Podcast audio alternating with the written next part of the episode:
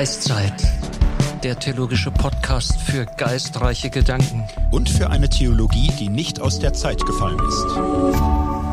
RefLab. Herzlich willkommen zu unserem Podcast Geistzeit.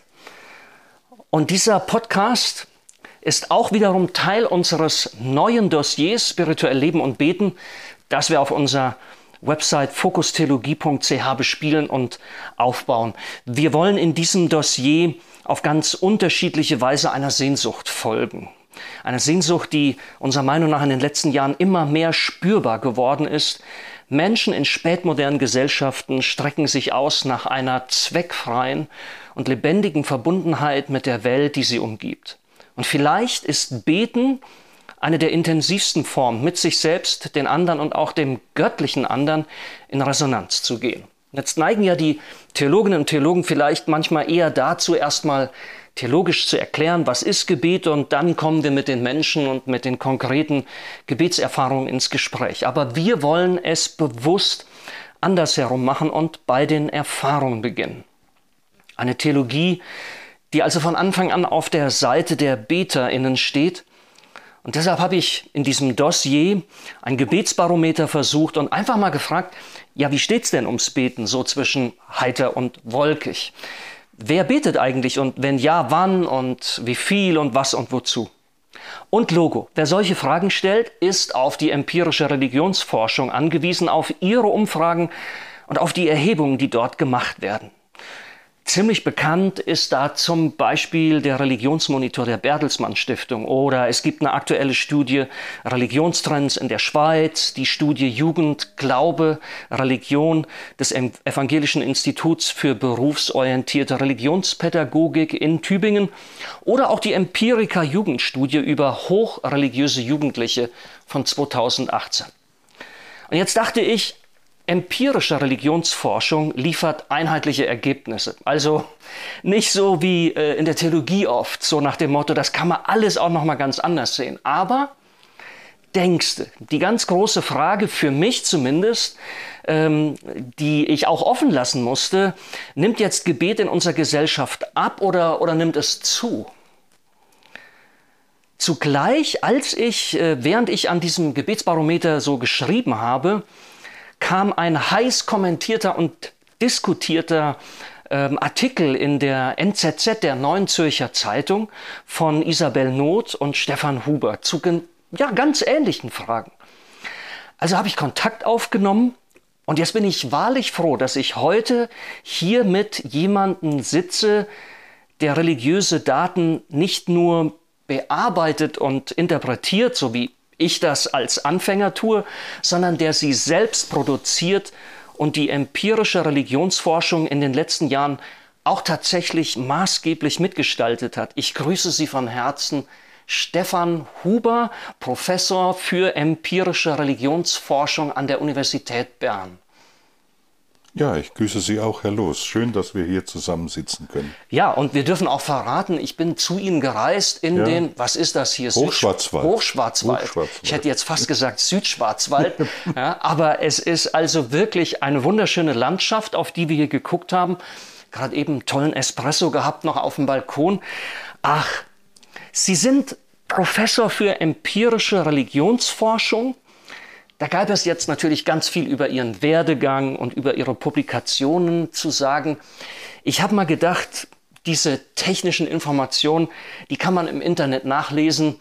Ähm, wir verlinken das auch gerne. Da können die Leute sie kennenlernen. Das müssen wir hier nicht alles im Einzelnen vorstellen. Ich finde die Frage interessant, wie kamen Sie denn persönlich dazu, die Vermessung der Religiosität zu Ihrem Beruf zu machen? Was hat das Interesse geweckt?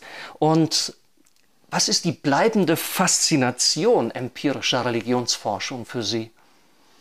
Ja, das ist eine gute Frage. Ich würde erst mal salopp sagen, wie die Jungfrau zum Kind. Ja? Also es ist so, ich habe in meinem ersten wissenschaftlichen Leben Theologie studiert in Fribourg und war dann Assistent in der Dogmatik, in der systematischen Theologie und hatte da auch ein Dissertationsprojekt und hatte dann irgendwann gedacht, nee, bei der Theologie will ich eigentlich nicht bleiben. Ich studiere noch was ganz anderes und habe dann mein, mein theologisches Dissertationsprojekt abgebrochen und ganz von vorne angefangen, etwa mit 30, mit Psychologie. Und da war ich einfach im Psychologiestudium und gegen Ende des Psychologiestudiums habe ich mir mal ein bisschen die Religionspsychologie angeschaut. Und in der Psychologie, wenn man forscht heutzutage, dann muss man etwas messen können. Ja? Also alle möglichen Persönlichkeitsmerkmale und Einstellungen und eben auch Religiosität. Und als ich mir so die Publikationen angeschaut habe und die Instrumente, man spricht hier von Instrumenten, mit denen man Religiosität misst, dann hatte ich jetzt etwas überspitzt äh, formuliert den Eindruck, meine Güte, die meisten haben doch gar keine Ahnung vom Glauben. Weil die Fragen, die erschienen mir so schablonenhaft und so eingeschränkt, wo sozusagen das Lebendige des Glaubens gar nicht vorkommt. Und so kam ich sozusagen zu dem Thema Messung der Religiosität. Und das wurde dann mein Thema, weil ich habe mir dann, äh, ich habe dann, äh, meine, meine Lizenziatsarbeit war schon über verschiedene bisherige Messmodelle zur Religiosität und in meiner Doktorarbeit, meiner psychologischen Doktorarbeit, die ich dann auch abgeschlossen habe, mit 40, ja, habe ich dann äh, versucht, ein neues Messmodell zu entwickeln, das eben von der Idee her offen ist für Inhalte des Religiösen und das eben versucht, das Religiöse und auch das Spirituelle ganzheitlich zu erfassen. Und das ist, äh, ist faszinierend. Und das ist auch gerade für einen Theologen faszinierend, weil ich sage mir immer, solange ich in der Theologie war, da konnte man was behaupten und dann kam die Gegenbehauptung und dann konnte man wieder gegenbehaupten. In der Theologie gibt es endlose Diskussionen in der Psychologie, wenn sie empirisch forscht, dann kann man durch die Daten falsifiziert werden. Und das fand ich sehr prickelnd und das ist immer noch sehr prickelnd, weil man stellt Hypothesen auf und dann schaut man, was passiert eigentlich. Das ist eigentlich eine Faszination, die mich jetzt seit 20 Jahren immer noch antreibt. Ich bin so gespannt, ob wir heute auch in unserem Podcast an den ein oder anderen Punkt kommen, wo Falsifikation angesagt sein wird. Äh, wir machen direkt weiter. Sie haben äh, in, einer, in einer wunderbaren Weise mitten ins Thema geführt. Ähm, kann man das denn überhaupt Glauben messen? Ähm, wie geht das? Also für Leute wie mich, die jetzt da nur sich so ziemlich von weitem der Sache annähern. So eine kleine Skizze, das wäre vielleicht mal interessant. Wie funktioniert Messung von, von Religiosität? Ja, ich meine, erstmal möchte ich darauf hinweisen, auch in der Bibel ist in gewisser Weise von Messung die Rede, wenn nämlich von starkem Glaube die Rede ist. Und wenn ich von starkem Glaube rede, dann gibt es natürlich das Gegenstück, ist der schwache Glaube. Und das ist schon eine Skala im, im, im psychologischen Sinne. Nun, wie, wie messt man jetzt Religiosität? Man kann natürlich sagen, okay, wenn jemand Mitglied einer Kirche ist, dann ist er religiös. Oder man kann sagen, wenn jemand wöchentlich zum Gottesdienst geht, ist er religiös. Oder wenn jemand sagt, ich glaube, ist jemand religiös. Oder wenn jemand betet, ist er religiös. Jetzt haben wir schon drei verschiedene Aspekte. Und die Frage ist, äh, was äh, reicht das aus, um das Ganze des Religiösen sozusagen in den Blick zu bekommen? Ja? Ähm, sicher, religiöse Menschen sind oft Mitglied einer Institution, aber nicht unbedingt immer. Ja, deshalb ist die Mitgliedschaft für sich noch überhaupt nicht ausreichend. Dann auch Gottesdienst, ja, das ist sicher ein Hinweis darauf, ob jemand, äh, ob jemand äh, also Interesse hat am Religiösen, aber das reicht auch nicht aus. Und die Einstellung, dass ich glaube, dass es Gott gibt, das würde ich sagen, reicht auch nicht aus. Es muss noch mehr dazukommen.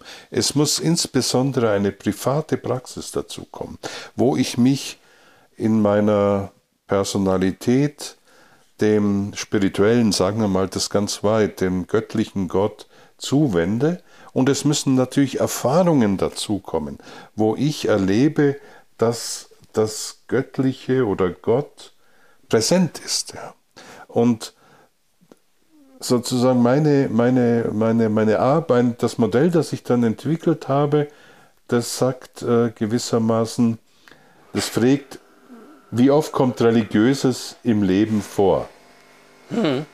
Und es gibt sozusagen verschiedene äh, Kanäle, in denen Religiöses vorkommt. Das eine ist die öffentliche Praxis, also Gottesdienst, weil immer wenn ich in einem Gottesdienst gehe, dann höre ich eine Predigt, ich singe Lieder und dann werden religiöse Inhalte in mir aktiviert. Zweitens natürlich in der privaten Praxis. Wenn ich jetzt bete oder wenn ich meditiere oder wenn ich pilgern gehe oder wenn ich irgendwelche alternativmedizinischen Praktiken ausprobiere, die gewissermaßen mit einer spirituellen Ebene rechnen, dann wende ich mich äh, dieser spirituellen Ebene zu. Das ist ein zweiter Punkt. Der dritte Punkt ist das Intellekt. Äh, denke ich über religiöse Fragen nach, über spirituelle Fragen, äh, beschäftigen mich Themen. Ja? Und der, der nächste Punkt ist dann Erfahrung. Das heißt, äh, erfahre ich auch, dass etwas Spirituelles präsent ist. Und dann am Schluss natürlich die Einstellung, dass ich glaube. Und meine Idee ist, dass sozusagen äh, auf allen diesen Dimensionen etwas da sein muss, auf, in allen diesen Kanälen, oder je mehr in diesen Kanälen da ist, umso höher ist die Wahrscheinlichkeit, dass jemand wirklich religiös ist. Also das ist sozusagen die, äh, das, das Konzept, wie ich messe. Ja? Also nicht nur eine Dimension, nicht nur Gottesdienst, nicht nur Gebet, sondern eben viele Aspekte abfragen und dann aus der Zusammenschau einen Schluss ziehen, ja, dieser Mensch ist wahrscheinlich hochreligiös, dieser Mensch ist wahrscheinlich gar nicht religiös, weil, weil er auf keinen dieser Kanäle angesprochen hat, oder dieser Mensch ist vielleicht äh, religiös, weil er ja äh, hin und wieder auf einige Kanäle anspricht. Vielleicht, wenn Sie mir erlauben, einen Punkt möchte ich noch hervorheben. In dem, in dem Modell, das ich entwickelt habe, sind zwei Fragen wichtig. Wie stark prägen religiöse Inhalte einen Menschen? Und dann zweitens, in welche Richtung leiten diese Inhalte einen Menschen? Das können Sie, wenn Sie eine Analogie aus dem Drogenbereich nehmen. Ja. Die Stärke ist die Dosis, ja. Ja. Also ähm, meine, ich sage immer, ein bisschen Religiosität macht nichts, ja. Da passiert nichts. Es muss eine ja. bestimmte Dosis genommen werden und dann passiert aber sehr viel. Das ist die Stärke. Und dann die Richtung, das ist der Stoff.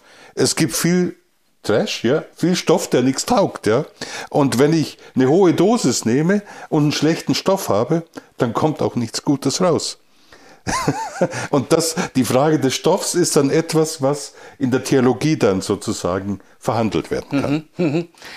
Ja. Das heißt also, wenn ich das jetzt so als Laie richtig verstehe, mit äh, Ihrem Modell, was ja, glaube ich, dann auch dem Religionsmonitor der Bertelsmann Stiftung zugrunde gelegt wurde, ähm, mit Ihrem Modell können Sie erfassen, wie zentral äh, die Religiosität im Leben eines Menschen ist, indem Sie diese fünf ähm, Aspekte diese fünf Bereiche abfragen und dann eben miteinander verbinden. Also das wäre, das ist, äh, das nennt man Zentralitätsmodell, oder? Ja, genau. okay. Stimmt.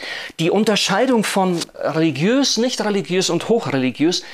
Ähm, ich, ich würde gerne mal äh, fragen, könnten Sie das mal versuchen aus Gebet vielleicht ein wenig anzudeuten? Jetzt können wir also die spannende Frage dabei wäre natürlich, äh, ob, ob man so weit gehen kann und sagt, auch nicht religiöse Menschen beten. Aber ich möchte hier von Anfang an niemanden vereinnahmen. Aber vielleicht mal, ähm, wie, würde, wie würde das Gebet aussehen, sich gestalten? Welche Bedeutung hat es im Leben eines religiösen Menschen? Vielleicht schwach religiös, mittelreligiös und dann bei hochreligiösen. Wie sieht das da aus? Naja gut, Gebet, also von dem Modell, das ich gerade skizziert habe, gehört Gebet zur privaten Praxis. Und für die private Praxis ist äh, typisch, dass ich mich in einem privaten Raum an etwas Spirituelles, an Gott, an etwas Göttliches wende. Im Unterschied zur öffentlichen Praxis, weil in der öffentlichen Praxis, da kann ich, da, wenn ich in den Gottesdienst gehe, kann ich beobachtet werden. Und dann kann ich, dann stellt sich die Frage, verhalte ich mich richtig oder verhalte ich mich falsch. Wenn ich in meinem privaten Raum äh, mich an Gott oder an Göttliches wende, dann werde ich nicht beobachtet und dann habe ich sehr viel mehr Freiheitsgrade. Äh, nun, jetzt zum Gebet. Das Gebet ist in meiner Perspektive nur eine Form der religiösen der, der privaten religiösen Praxis. Es gibt ja viel mehr, das habe ich vorhin schon angedeutet. Es gibt Leute, die meditieren, es gibt Leute, die pilgern, es gibt äh, Leute, die äh, eine Einkehr halten und mal reflekt, äh, drüber nachdenken, wo, wo stehe ich jetzt eigentlich? Ja? Und es gibt äh, viele äh, alternativmedizinischen Praktiken. Und es gibt, es gibt Yoga, es gibt vieles mehr.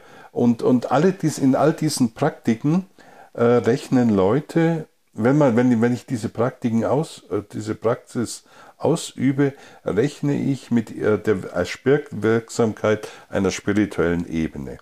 Und eben das Gebet ist nur eine von diesen Praktiken. Ja, deshalb äh, würde ich sagen, äh, ein, äh, würde ich sagen, ein hochreligiöser Mensch hat natürlich eine private Praxis. Oder das würde ich erwarten. Aber das muss nicht unbedingt das Gebet sein. Das kann auch die Meditation sein oder das kann etwas anderes sein. Deshalb würde ich sagen, würde ich das Gebet nicht notwendig mit der Hochreligiosität, Hochreligiosität verbinden. Auf der anderen Seite ein, ein, ein nicht religiöser Mensch, das heißt ein nicht religiöser Mensch ist jemand, bei dem auf diesen fünf Kanälen, die wir skizziert haben, praktisch kaum, fast nie etwas ausschlägt. Ja? So ein nicht religiöser Mensch kann natürlich in einer Notsituation beten, ganz klar, ein Stoßgebet äh, äußern, ja, wenn, wenn, wenn, wenn, wenn sich ein Autounfall abzeichnet oder wenn die Gefahr besteht, dass ein Flugzeug abstürzt, etc. Ja. Und das hat aber dann natürlich in dem das ist dann sozusagen der, der Situation geschuldet, geschuldet und nicht unbedingt der Persönlichkeit. Dagegen, wenn jemand hochreligiös ist, dann äh, besteht gewissermaßen ein inneres Bedürfnis, eine private Praxis, in einer privaten Praxis eine Beziehung zu Gott oder zur Transzendenz im Allgemeinen aufzubauen. Und dann hat natürlich, wenn das das Gebet ist, hat das eine ganz andere, ja, eine ganz andere Gestalt, einen ganz anderen Sinn. Also ein hochreligiöser Mensch, der jetzt äh, zum Beispiel im christlichen Kontext auf, im christlichen Kontext, in einer christlichen Kultur sich befindet, äh, wenn er betet, dann bringt er wahrscheinlich sein ganzes Leben oder viele Aspekte seines Lebens vor Gott und versucht das mit Gott zu besprechen.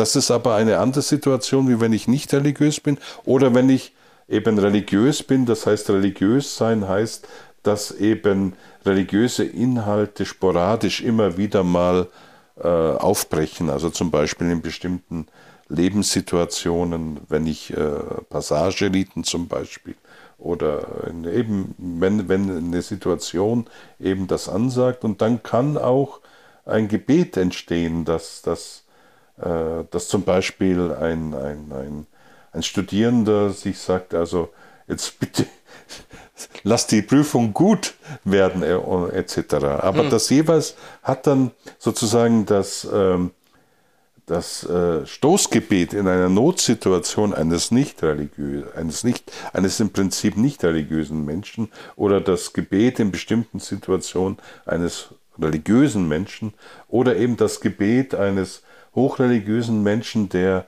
in einer intensiven Gottesbeziehung sich befindet, das hat natürlich jeweils eine ganz andere Gestalt. Wie weit würden Sie an dieser Stelle gehen? Der Hintergrund meiner Frage ist, Nikolaus äh, Branschen aus dem, aus mhm. dem Lassalle-Haus hat ein viel beachtetes Buch geschrieben, Gottlos beten. Mhm. Und er weitet dort den Begriff des Gebetes aus, also um auch äh, deutlich zu machen, auch Meditation ähm, kann man als Gebet bezeichnen und viele weitere Erfahrungen. Noch weiter geht vielleicht zurzeit Hartmut von Sass, ähm, ähm, ähm, systematischer Theologe in Berlin, er hat ein kleines Büchlein geschrieben, Atheistisch Glauben, und ähm, versucht dort auch eine, er hat auch dort ein Kapitel übers Gebet, und ähm, auch dort geht er sehr, sehr weit, dass er also äh, von Gebet sprechen möchte, auch in, in, in Kontexten oder auch in Formaten, wo man jetzt klassischerweise erstmal stutzen würde und würde sagen, ah, ist das, ist das Gebet? Was wären für Sie solche das ist ja eine, eine Verflüssigung des Betens. Das ist ja, da werden ja die Grenzen unscharf. Was wären für Sie so Phänomene, so an der, an der Grenze des, äh, des Betens, wo man vielleicht auch in der Gefahr steht, zum Beispiel einen Atheisten äh, irgendwie ungebührlich zu vereinnahmen, wenn man das als, als Gebet bezeichnen würde? Wie weit würden Sie persönlich da gehen? Würden Sie sagen, es gibt einen Punkt, ab da sollte man wirklich auch nicht mehr den Begriff Gebet verwenden? Da sollte man die Dinge lieber anders beim Namen nennen? Oder, oder wie gehen Sie damit um?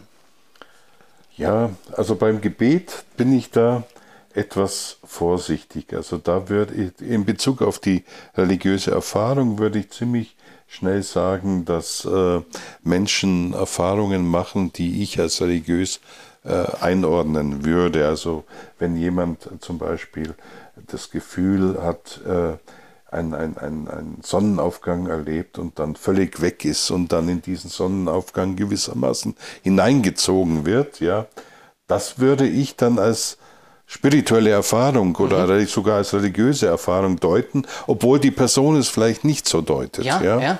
Es ist vielleicht eher so ein unbestimmtes, anonymes Gefühl von Dankbarkeit. Man fragt sich vielleicht für einen Moment oder noch nicht mal mehr, wem gegenüber bin ich eigentlich dankbar, aber dabei bleibt es dann schon. Ne? Ja, im Gebet würde ich sagen, es beinhaltet für mich, äh, ich muss vielleicht nochmal weiter ausholen.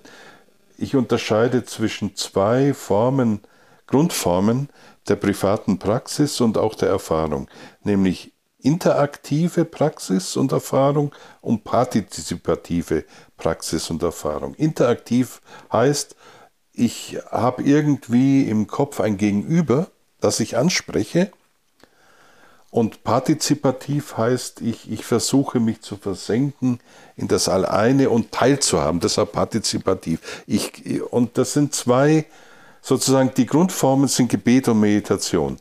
Und dann, äh, und ich würde sagen, also äh, zum Gebet gehört für mich das Interaktive, ja, das Ansprechen eines Gegenübers.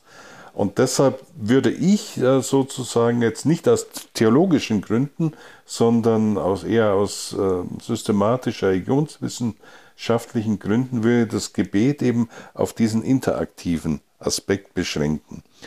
Und äh, sonst dann eher von meditativen oder anderen Praktiken sprechen.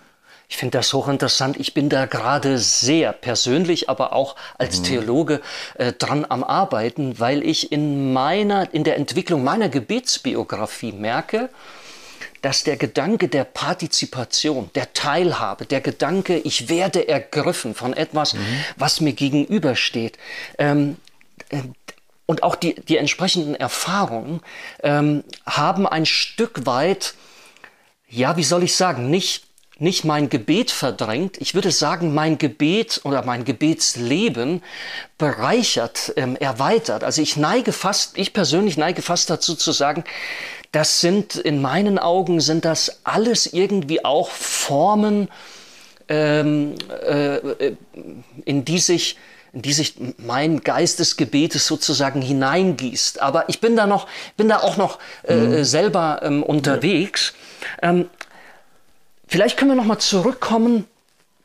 Was sagt die empirische Religionsforschung denn jetzt? Sie haben es teilweise schon angesprochen, solche unterschiedlichen Situationen.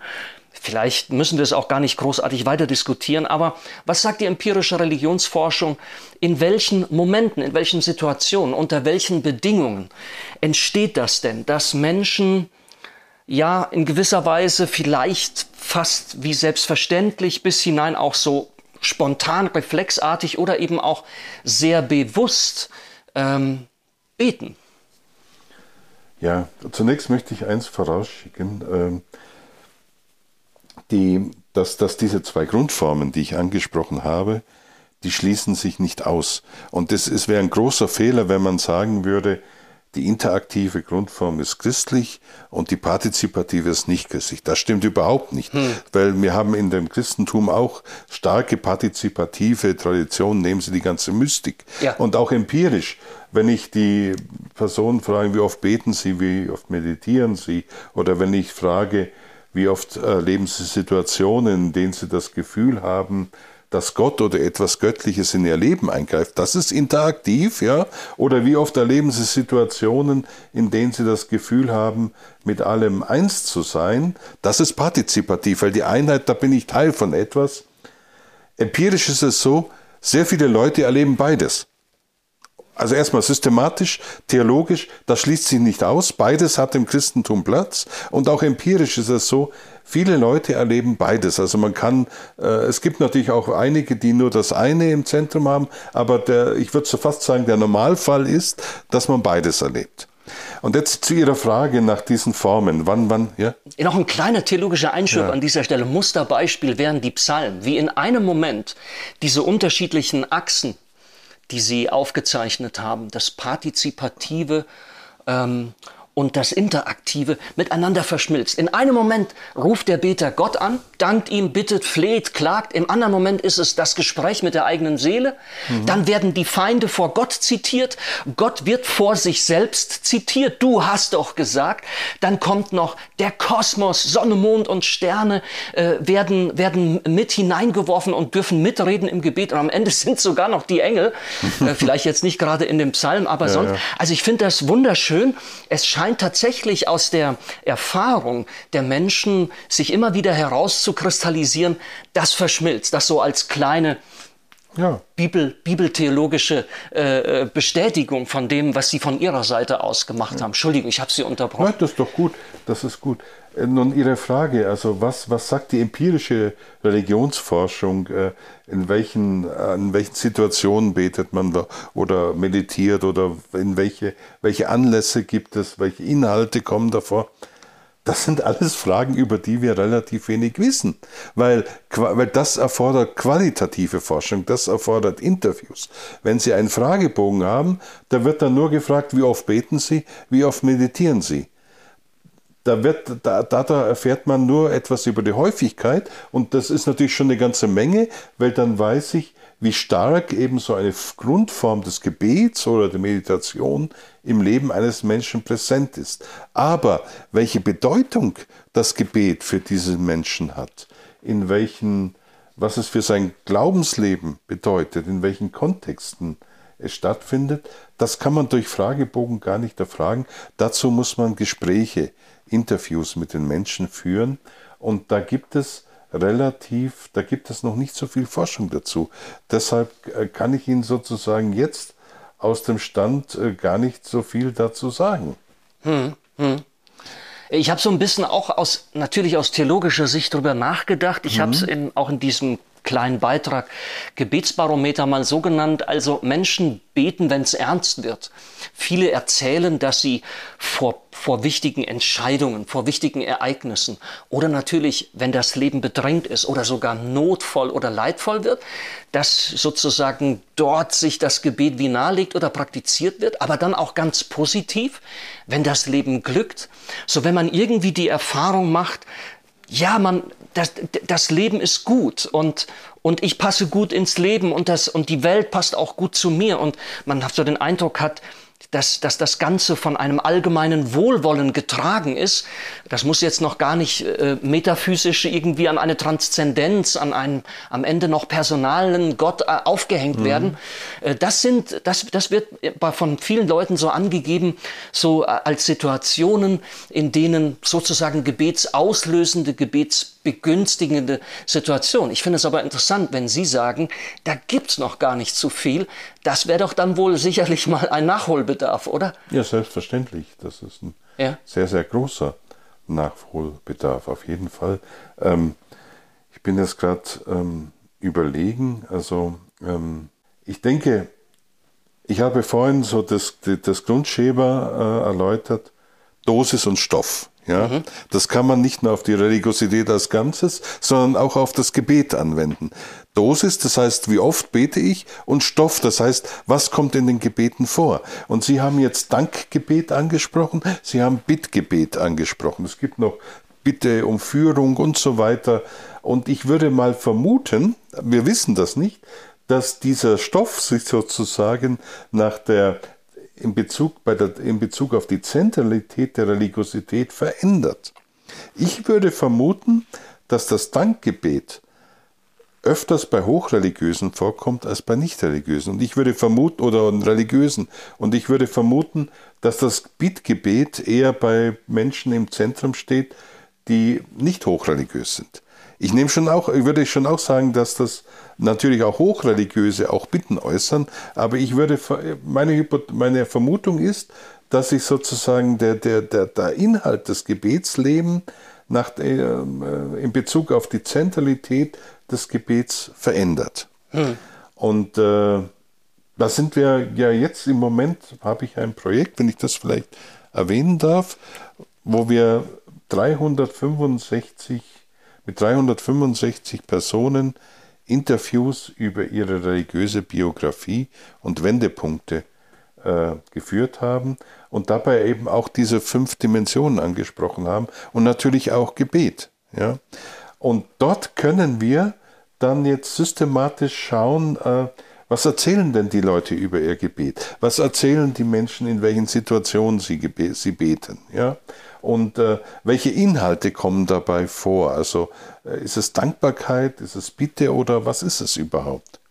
Was ich natürlich sicher weiß, also äh, wie schon gesagt, wir haben diese Interviews, das sind im Durchschnitt 80 Minuten lang, die haben wir noch gar nicht systematisch ausgewertet. Ich, ausgewertet. ich weiß nur anekdotisch, kann ich mich an ein äh, Interview erinnern, wo jemand gesagt hat, ja, ich habe dann gebetet, da war eine Situation und das wurde nicht erhört. Und dann habe ich den Glauben liegen gelassen. Dann hat sozusagen der Glaube aufgehört. Ja. Ich bin sehr gespannt, ähm, wie, dieses, wie dieses Projekt äh, äh, abheben wird, was da für neue Erkenntnisse jetzt auch für, für, für, für unser Thema äh, bei herausspringen werden. Verstehe ich es richtig? Das wäre dann ein Projekt, wo Sie, wo Sie äh, dezidiert mit aller Entschlossenheit auf die, die diese qualitative ja. äh, äh, Seite äh, erforschen und abfragen und damit eben auch eine Lücke schließen würde. Gibt es schon einen provisorischen Arbeitstitel oder, oder kann man da schon was verraten? Also es, ist, es, es geht um die Frage, wie verändert sich Religiosität okay. und wie sieht die Glaubenswelt einer Person aus, in der sich eben die Religiosität verändert. Und zu der Glaubenswelt gehört natürlich das Gebet. Aber wir haben ja vorhin darüber, haben Sie ja gesagt, sozusagen Gebet ist, ist etwas Zentrales, ja. Und ich habe mal in unseren Daten nachgeschaut im Vorfeld von unserem Gespräch, weil wir haben die Interviewpersonen aufgefordert, äh, nach dem Interview so mal kurz zu fragen, zu, zu, zu anzugeben, wie viel kam private Praxis vor, wie viel kam Intellekt vor und eben Erfahrung und diese verschiedenen Dimensionen. Und da habe ich mal geschaut und es ist so, dass von den 365 Personen 122 ziemlich oder sehr viel über ihre private Praxis gesprochen haben, aber auf der anderen Seite 115 gar nichts oder wenig. Und das zeigt erst einmal, dass in diesen Glaubenswelten nicht notwendig überall viel private Praxis vorkommt, sondern es gibt Glaubenswelten, wo das sehr stark präsent ist und es gibt Glaubenswelten, wo das weniger präsent ist. Das hieße also ganz konkret, ähm, wenn man von so einem Standardwerk über das Gebet, wie jetzt von Friedrich Heiler herkommt, ja. das ist, glaube ich, schon äh, über 100 Jahre alt, ja. aber gilt immer noch als, als äh, absolut lesenswert und Standardsetzen. Da geht man als Theologe selbstverständlich davon aus, im Kern, im Zentrum der Religiosität steht das Gebet. Das würde aber dadurch doch in Frage gestellt werden. Also wenn ich es richtig verstanden habe, wäre es mindestens denkbar, dass Leute sehr wohl sehr religiös sind, aber diese private Praxis des des Betens eher unterbelichtet bleiben kann. Ja, davon würde, das würde ich vermuten, dass das möglich ist und dass das auch öfters vorkommt. Ich meine, Friedrich Heiler ist natürlich als Phänomenologe an die Sache rangegangen und ist sozusagen von dem Traditionsgut ausgegangen. Was, was ist, ist in den schriftlichen, was ist schriftlich überliefert, ja? Und da, davon unterscheidet sich die empirische Religionsforschung, weil wir gehen sozusagen nicht von dem schriftlichen Hauptstrang aus und damit von der Hochreligion, sondern wir gehen von der Basis aus, von den einzelnen Menschen und fragen die, wie sieht's denn bei euch aus? Und da können natürlich durchaus äh, korrigierende Ergebnisse rauskommen. Also ich kann mir gut vorstellen, dass es äh, Menschen gibt, bei denen der Intellekt im Zentrum steht, die sich äh, sozusagen dauernd irgendwelche Fragen stellen, zum Beispiel, wie verhält sich jetzt die Liebe Gottes zur Gerechtigkeit Gottes und, und so weiter, die Strafgerechtigkeit und, und so weiter und äh, die, die dann vielleicht auch noch starke Erfahrungen haben, ja, mystische Erfahrungen, aber bei denen das Gebet eher im Hintergrund ist. Ja. Das ist durchaus denkbar. Ich kann es jetzt natürlich nicht behaupten, äh, dass das so ist und ich kann auch schon gar nicht sagen, wie oft das vorkommt. Aber auf der Basis unseres Projekts, das wir gerade durchführen, werden wir so eine Typologie entwickeln können, also sozusagen verschiedene Glaubenstypen. Ja. Mhm. Und da, da ich, ich, sicher wird es äh, einen Glaubenstyp geben, in dem das Gebet zentral ist, ja. Aber äh, ich denke, es wird auch andere geben. Und ähm, im, äh, als Ergebnis werden wir dann so eine gewisse Tendenz angeben können, wie, wie denn das Gebet sozusagen, welche, welchen Stellenwert es bei den heute in der Schweiz lebenden Menschen hat. Ja. Also äh, solche Verschiebungen deuten sich äh, an. Äh, jetzt zum Beispiel die Empirica Jugendstudie. Mhm. Ähm, die wurde dann, die Ergebnisse und, und die Diskussion wurde geführt äh, in dem Buch Generation Lobpreis, weil diese mhm. hochreligiösen Jugendlichen, die man befragt hatte, hat man festgestellt, da gibt es massive Verschiebungen. Ähm, und zwar ist äh, der Lobpreis und die Erfahrung des, des musikalischen, modernen, also Sacro-Pop mhm. Äh, Musik als Lobpreis, die ist, das ist für die die Glaubensquelle Nummer eins. Und, und das noch, noch vor dem klassischen Gebet und auch noch vor dem Bibellesen und noch vor den Gottesdiensten und vor der Predigt und, und, und. Ich bin gespannt, was, was uns da auch äh, in der Theologie für neue Aufgaben und neue Perspektiven eröffnet werden. Mhm. Ähm, und ich finde das jetzt schon hochbereichernd, auch äh, dass, dass empirische Religionsforschung und Theologie äh, zusammenspielen. Das, das, das geht ja fast nicht anders. Ich würde jetzt noch mal so im Landeanflug ähm, ähm, auf... Vielleicht kann ich da etwas noch ja, ergänzen. Natürlich. Weil ich, ich erinnere mich an, an ein Interview mit einem jungen Mann, der freikirchlich aufgewachsen ist, ja, und der dann irgendwann ausgestiegen ist. Und im Interview hat er erzählt, ja, bei dem Lobpreis, da habe ich nichts gespürt. Die anderen haben immer erzählt, was sie da Tolles spüren, und ich habe da nichts gespürt. Mhm. Und dann ist er ausgestiegen. Mhm. Und das ist sozusagen das, die, die, also das Gegenbeispiel dazu. Ich denke, ich, denk, ich vermute auch, dass Worship, Lobpreis, dass das eine starke Erfahrungs- basierte Grundierung von Religiosität und Hochreligiosität ist. Ja. Aber nicht zwingend. Ja. Es, es gibt eben auch die anderen Fälle, wo Leute sagen, da spüre ich nichts und dann steigen sie aus.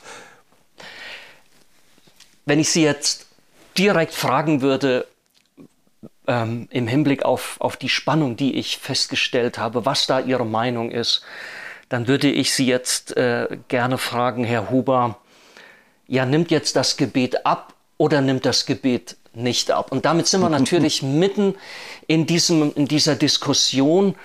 Ähm, vielleicht kann ich das ganz kurz so die, die grobe Matrix mal ausbreiten. Ähm, wir kommen von einer klassischen Säkularisierungsthese her, von einer Selbstbeschreibung moderner Gesellschaften und die lautet ungefähr so, die, die Gesellschaften werden weltweit, global immer moderner werden.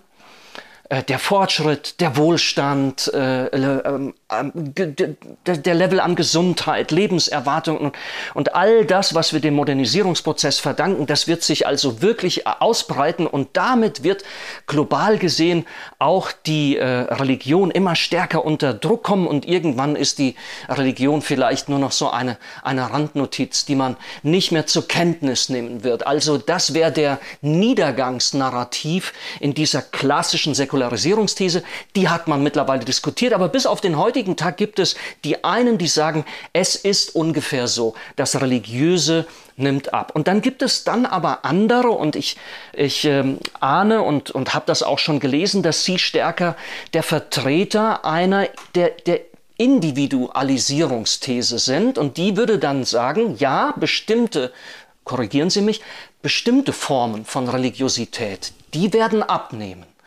Aber es geschieht ein Transfer, eine Art Übergang oder, oder Abwanderung in neue Formen von Religiosität.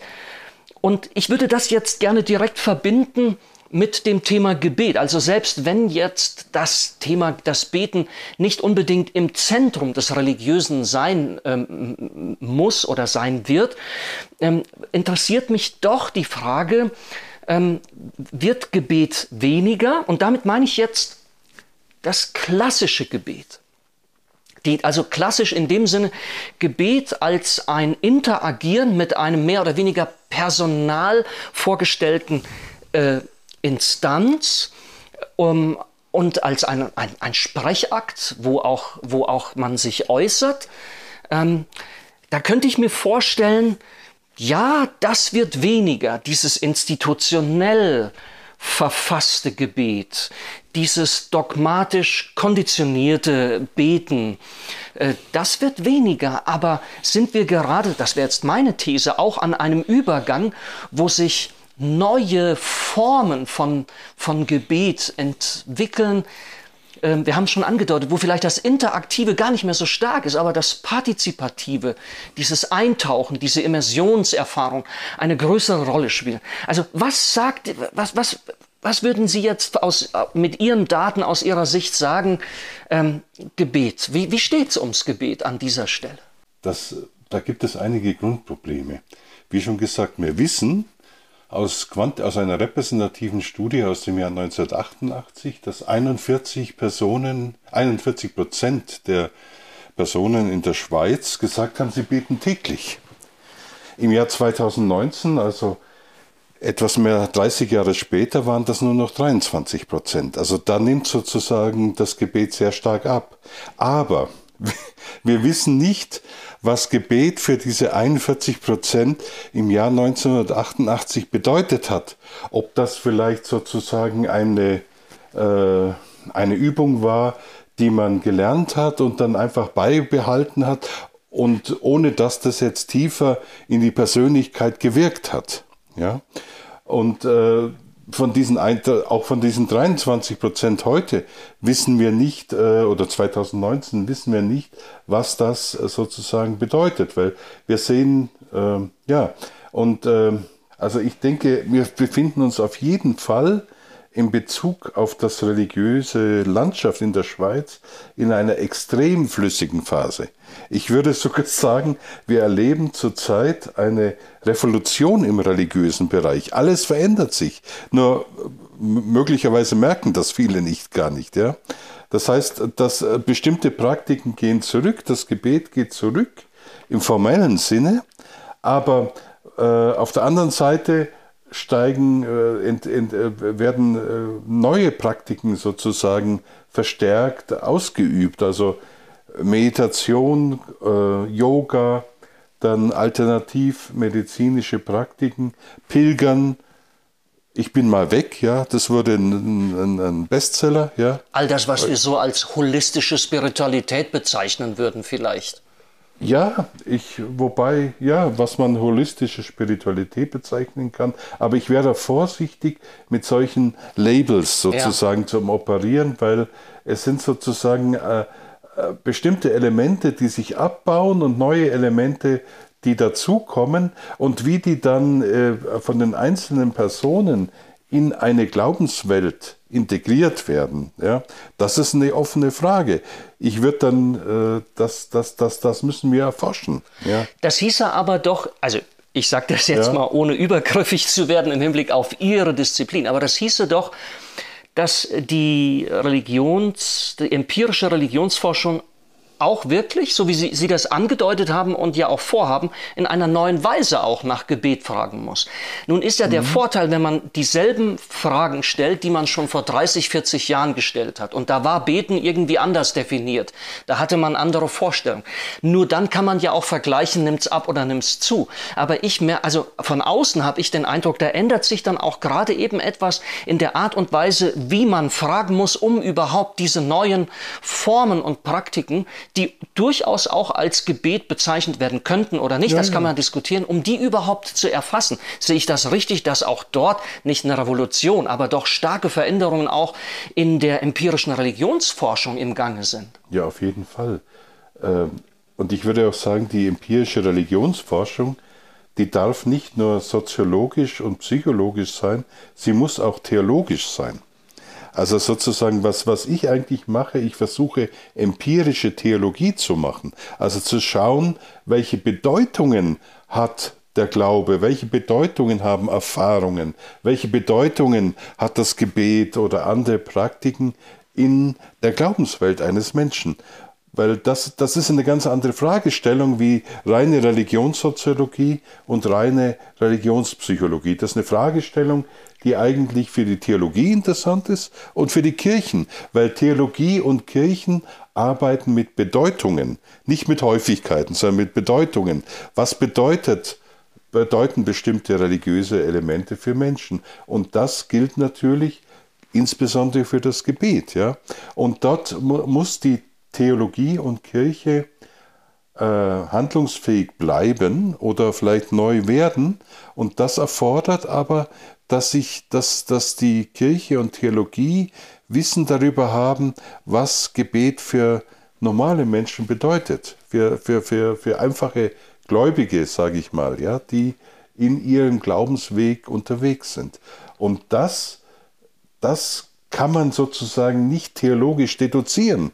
Das muss man empirisch untersuchen und zwar nicht nur durch Fragebogen, sondern vor allem durch qualitative Interviews, indem ich, wo ich Menschen erzählen lasse. Weil erst wenn Menschen erzählen, wird klar, was, was das Religiöse für sie bedeutet, was auch das Gebet für sie bedeutet.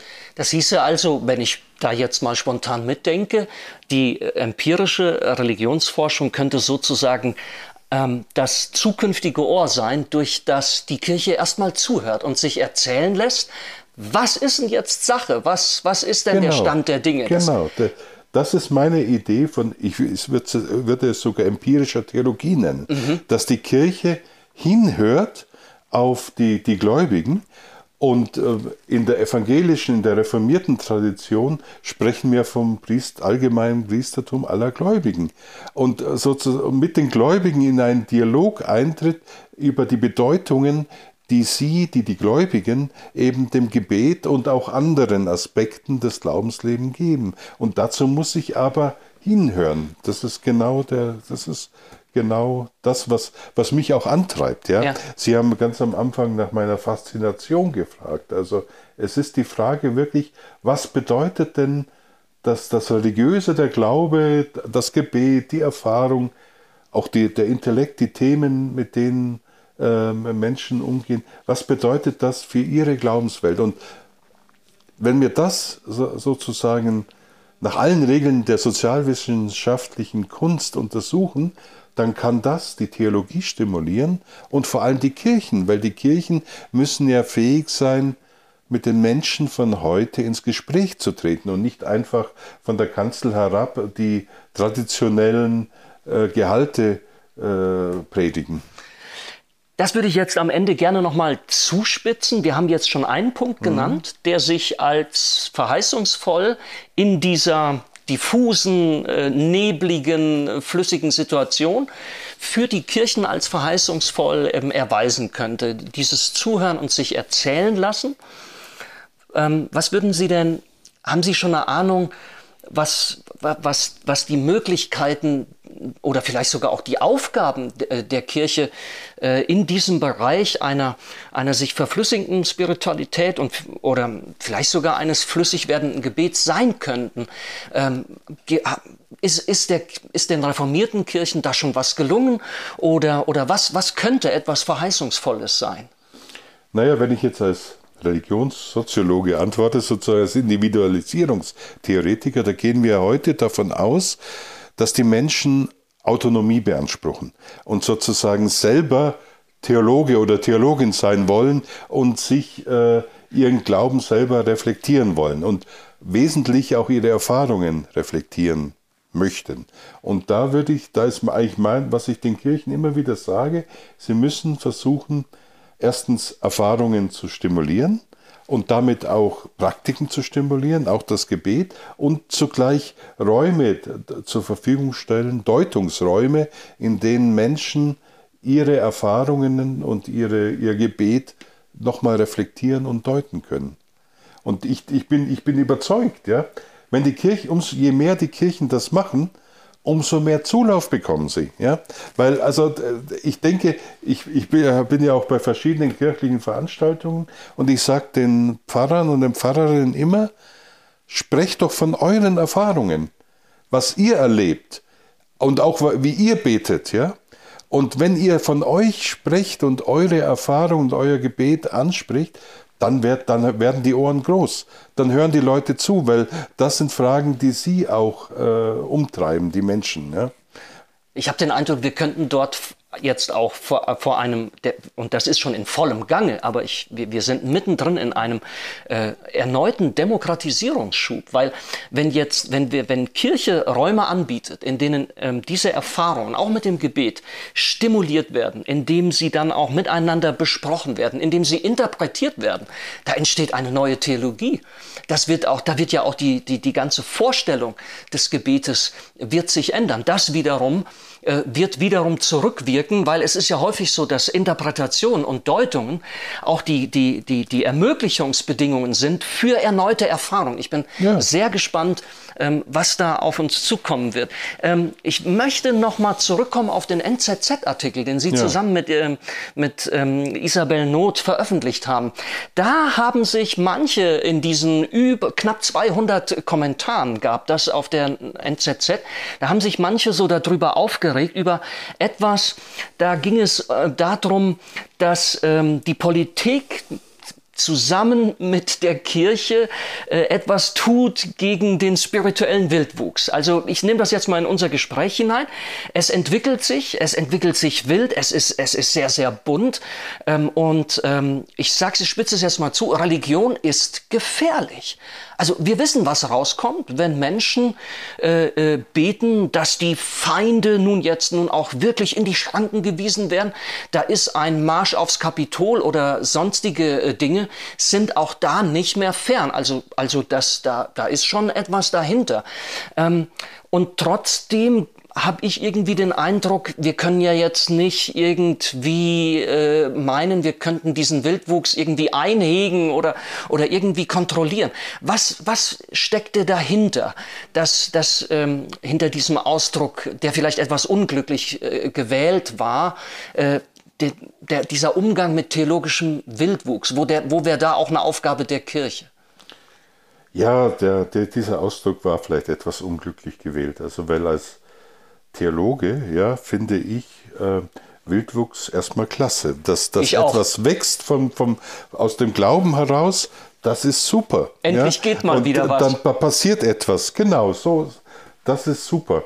Und äh, was, was die, die, und äh, ich hatte natürlich nicht, oder Isabel Not und ich, wir hatten nicht die Idee, dass die Kirche als Inquisitorin auftreten soll. Auf keinen Fall. Und sozusagen diese 100 Blumen oder mit dem Rasenmäher abschneiden soll. Ganz und gar nicht. Das war nicht die Idee. Also als Theologe finde ich Wildwuchs gut, weil dann, weil das äh, den, die Kraft des Religiösen oder des Spirituellen dokumentiert. Die, die, die Botschaft, die wir da senden wollten, war an, den, an, an die Politik. Nämlich äh, in dem Sinne, dass die Politik nicht annehmen sollte, dass das Religiöse verschwindet sondern dass das Religiöse weiter, wie auf, in anderer Weise sich neu Bahn brechen, brechen wird. Und da kommt eben der Gedanke hinzu, dass das Religiöse nicht harmlos ist. Also ich habe vorhin gesagt Stoff, ja. Das kann guter Stoff und schlechter Stoff sein. Ja? Und äh, das heißt, es, es, es besteht im Interesse des Staates und der Politik, dass äh, eher gut sozusagen nicht, dass das, das schlechte Stoff nicht überhand nimmt. Ja? Was ist schlechter Stoff? Also schlechter Stoff ist zum Beispiel, wenn, ähm, ähm, ja, wenn, wenn wenn Religion zu, zu, zu, wenn Religiosität zu Extremismus führt, wo, wo die Lebensmöglichkeit von anderen Menschen eingeschränkt werden, ja, oder wo dann zum Beispiel im Extremfall sogar äh, denken Sie an die Selbstmordattentäter, wo aus einer religiösen Motivation heraus eben äh, Schaden anrichten, ja. Da gehört man, da, da erhört man sich seine eigenen Gebete selber.